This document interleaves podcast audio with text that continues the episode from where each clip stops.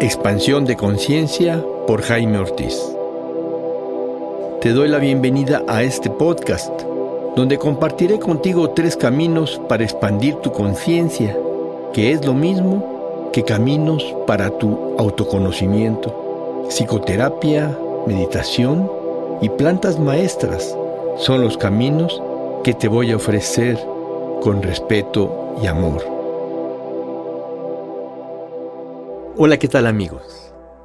En este episodio vamos a ver cómo nuestras creencias determinan nuestra vida.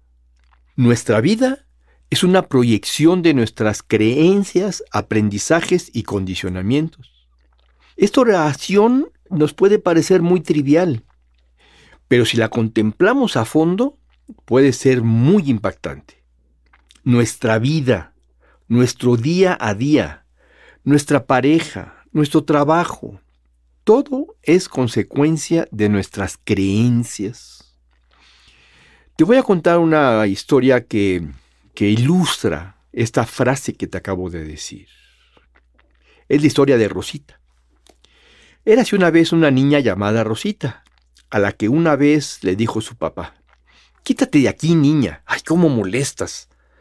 No sabemos lo que estaba haciendo el papá no sabemos eh, por qué se lo dijo, tal vez simplemente estaba de mal humor. Cualquiera que fuera la razón, Rosita se sintió severamente rechazada y culpabilizada. En su mente de niña no podía entender que su papá simplemente estaba ocupado o de mal humor. Su mente de niña solo podía entender que ella no era lo suficientemente buena para ser aceptada por su papá sintió que ella no era importante. Estos episodios se repitieron varias veces, ya que el papá no sabía cómo tratar a su hija. No conocía la importancia de ayudarla a verse de una forma positiva y valiosa. Como resultado, ella había tenido que vivir desde su infancia con sentimientos de rechazo, culpa y desvalorización. Es más, como estos sentimientos fueron originalmente asociados con su papá, ella los proyectaba en los hombres con quienes ella entraba en una relación afectiva. Rosita, conforme fue creciendo, fue guardando la raíz de estos sentimientos de desvalorización y culpa en su inconsciente. Sin embargo, siempre que se relacionaba con hombres se sentía que no era lo suficientemente buena o valiosa y entonces pensaba que ellos, los hombres, eran los culpables de que ella se sintiera así. Rosita empezó a deprimirse y estar muy enojada con los hombres, y ni en sueños pensaba que la raíz de esos sentimientos estaban en su infancia. Como todas las personas que tienen sentimientos de desvalorización, ella tuvo que enfrentar celos intensos, Siempre sentía que el hombre con el que estaba admiraba más a otras mujeres que a ella. Incluso le decía a su compañero, preferías estar con esta otra, ¿verdad? Ya te puedes imaginar la clase de hombres que ella traía hacia ella misma. El papá de Rosita era un hombre bastante poco sensible y eso hacía que su esposa, la mamá de Rosita, estuviera muy enojada con él y fuera muy irrespetuosa con él, provocando de esta forma grandes conflictos entre los dos. Pleitos que Rosita presenció muchas veces y aprendió que esa dinámica familiar era la normal. Así Rosita atraía a ella hombres poco sensibles que al relacionarse con ella repetían esa dinámica, la dinámica de sus padres en la relación. De esta forma Rosita podía ser irrespetuosa y agresiva, repitiendo el patrón de su mamá. Esa era la forma de relación que ella había aprendido. Para ella eso era lo normal, como te decía. No nos sorprende que ella haya tenido muchas dificultades para mantener una relación significativa. Empezaba una relación y pronto la terminaba, culpando a su pareja de no ser respetuoso y de no amarla. Con cada relación se enojaba más con los hombres y a sus ojos ellos eran los responsables de su infelicidad. Rosita tenía la tendencia de idealizar al hombre que no estaba disponible para ella. Era coqueta y atractiva, y se volvió muy promiscua, asentando así su sensación de desvalorización y de ser solo un objeto sexual. Si un hombre era su amigo o compañero de trabajo, ella disfrutaba esa relación y apreciaba al amigo. Pero una vez que entraba en una relación hombre-mujer afectiva, muy rápidamente encontraba en él todos los defectos y se sentía desilusionada y más enojada, y pensaba que ese era el peor de todos los hombres con los que había estado, y eso le daba derecho de ser irrespetuosa. No podemos esperar que alguien nos vea de una forma diferente de cómo nosotros nos vemos a nosotros mismos. Nosotros proyectamos en el mundo lo que llevamos dentro percibimos el mundo de adentro hacia afuera, aunque pensamos que es al revés. El mundo es un espejo cósmico en el que vemos lo que hay dentro de nosotros. Como vemos claramente en las conductas y creencias de Rosita. De hecho, nosotros actuamos para comprobar que nuestras creencias son ciertas. No importa si estas creencias nos gustan o no. Nosotros modificamos incluso nuestra forma de percibir una realidad para comprobar que una creencia es cierta. Todos nuestros rechazos y aversiones nacen de nuestras heridas inconscientes, justo como podemos ver en Rosita. Así, mientras Rosita no tome conciencia de que su vida puede ser más satisfactoria, más creativa e incluso puede llegar a tener una relación de pareja sana y amorosa, ella no hará nada por conseguirlo. La conciencia de quiénes somos, de cuáles son nuestros aprendizajes, nuestras creencias, nuestros condicionamientos y cuáles son las heridas que llevamos en el inconsciente, esa conciencia nos lleva a liberar nuestro potencial como seres humanos y a ser más alegres, más amorosos, más ecuánimes y más dueños de nosotros mismos. Por eso es tan necesario y conveniente seguir un proceso de autoconocimiento. Cuando digo expansión de conciencia, que es el nombre de este podcast, justamente lo que quiero decir es un viaje a lo desconocido, viaje a nuestro interior, un viaje largo y maravilloso, a veces divertido, a veces doloroso. En este viaje necesitamos, sobre todo al principio, un guía, alguien que haya recorrido el camino y que conoce los obstáculos. El maestro Osho dice en su libro, El libro de la sabiduría, esto que te voy a leer textualmente. A no ser que estés en contacto con alguien que ha llegado al conocimiento de sí mismo, es imposible que crezcas.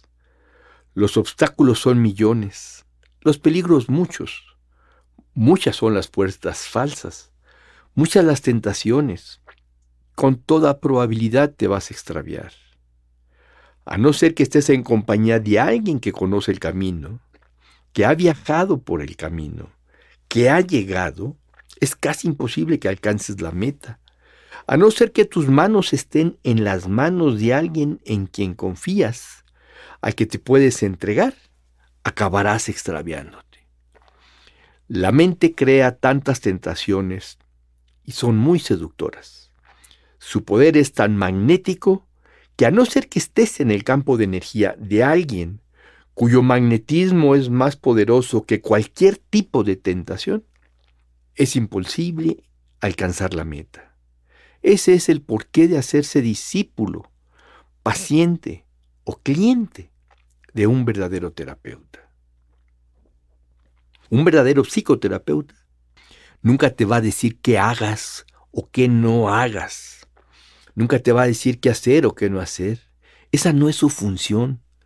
Un psicoterapeuta te va a acompañar a tu lado en tu viaje en tu caminar y su función es señalarte cuando te estás engañando, cuando modificas o niegas tu realidad. Un buen psicoterapeuta te enseña cómo trascender tu desvalorización. Un buen psicoterapeuta te enseña el camino del amor, empezando por ti mismo. Un buen psicoterapeuta te enseña a asentarte profundamente en tu ser interior. Pero supongamos que tú no quieres ir con un psicoterapeuta, que no quieres la psicología, que quieres un camino de las plantas maestras. Entonces, asegúrate de que el chamán, taíta o facilitador, como le quieras llamar, es una persona que ha recorrido el camino o gran parte del camino, para que su energía pueda contenerte y enseñarte lo que necesitas aprender. Hay que tener mucho cuidado. Mira, yo conozco taítas que son turistas de ayahuasca. Es cierto, muchos han vivido en la selva amazónica muchos años o toda su vida y toman ayahuasca y otras plantas maestras de la selva una o dos veces por semana. Y viajan ofreciendo ceremonias de ayahuasca con esa actitud de soberbia disimulada, soberbia encubierta, la soberbia del taíta. Se dicen taítas para vender sus ceremonias. Venden papelitos que brillan como si fueran de oro. Es cierto, no todos, pero la gran mayoría son así. Cuando te encuentres uno, rasca un poco en su forma de vida y te vas a encontrar su verdad. Te vas a encontrar con una gran e inconsciente necesidad de poder. Algunos son mentirosos, manipuladores, resentidos o enojones y agresivos, y sobre todo soberbios. Algunos de esos taítas tienen enemigos en sus comunidades y los quieren destruir y hacen chismes e intrigas. Te voy a contar una historia. En una ocasión yo compré ayahuasca en Perú y el taíta que me la vendió con el tiempo dijo que iba a venir a México y que si yo podía prepararle una ceremonia a él. Y yo le dije que sí, y que con mucho gusto me mandó unas fotos de unos indígenas peruanos. Y yo todo el tiempo que invité a personas, invité muchas personas porque iba a venir un taíta peruano a este lugar donde yo había contratado para hacer la ceremonia. Y ya estaban inscritos. Y cuando fui a recoger al aeropuerto al Taíta, me encontré un muchacho de ciudad de 30 años. Pero las fotos que me había mandado eran de unos indígenas de cuando menos 60 años. Y su reacción fue riéndose. Pensaste que era mayor, ¿verdad? No le dije nada, simplemente eh, no me gustó. Platiqué con él, le dije que no me gustaba que me, que me hubiera mandado las fotos de los indígenas, que yo pensaba que era uno de ellos. Y total, ya era muy difícil en ese momento, toda vez que la ceremonia era dentro de dos días y ya estaba todo pagado y él ya traía la medicina y bueno, eh, él tenía un centro ahí en Perú. Acepté que diera la ceremonia.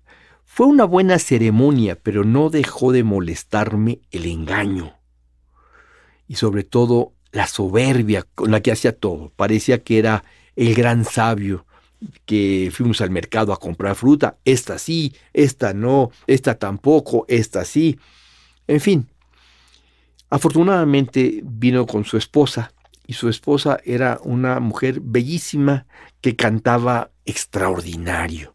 Quiero decir, bellísima en su, no tanto en su forma física, sino en su alma. Era una mujer muy bella, una mujer de una gran paz. Y ella fue la que me dio confianza para no cancelar la ceremonia. Pero te cuento esto para que veas cómo esa es la, clase de personas que, que son algunos taítas. Te voy a contar otra experiencia. Estoy en una ceremonia con un, con un taíta, ya tomé la medicina, ha pasado una hora, una hora y media, y me dice que me siente. Yo estoy acostado, ¿verdad? Y estoy muy, muy mareado.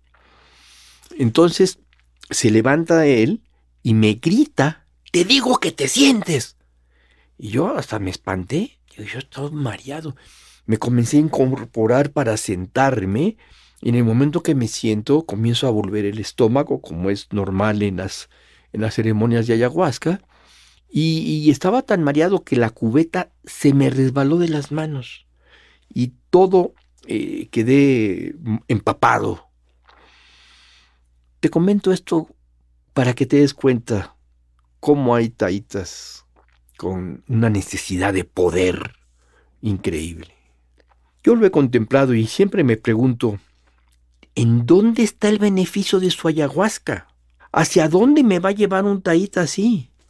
Cuidado, cuidado cuando escojas a un terapeuta. Cuidado cuando escojas a un taíta o chamán. Voy a hacer una breve síntesis de este podcast para terminar. Nuestra vida y nuestro nivel de energía, entusiasmo y ecuanimidad está determinado por nuestras creencias, aprendizajes y condicionamientos. Solo podemos incrementar nuestro nivel de satisfacción de nuestra vida en la medida que nos conocemos a nosotros, que conocemos las heridas que viven en nuestro inconsciente y somos capaces de sanarlas, muchas veces con mucho dolor. Es muy importante para nosotros, para no perder tiempo, dinero y esfuerzo, que escojamos un terapeuta o un chamán que haya avanzado en el camino de su autoconocimiento. Y para despedirme te digo esto, tú estás bien, tú eres perfecto ahora, justo como eres. Seguramente tienes potencialidades por desarrollar, igual que todos, igual que yo, igual que cualquier otra persona. Pero tú, aquí y ahora, eres perfecto, justo como eres. No tienes que cambiar nada. No tienes que hacer caso de personas que te digan estás mal por esto o estás mal por aquello. Eso solamente son proyecciones de ella. Dios no se equivoca. Tú eres perfecto, justo como eres. Esto fue Expansión de Conciencia por Jaime Ortiz. Y tú me puedes contactar para preguntarme cualquier cosa, cualquier duda que tengas en el WhatsApp 56 1854 63 63.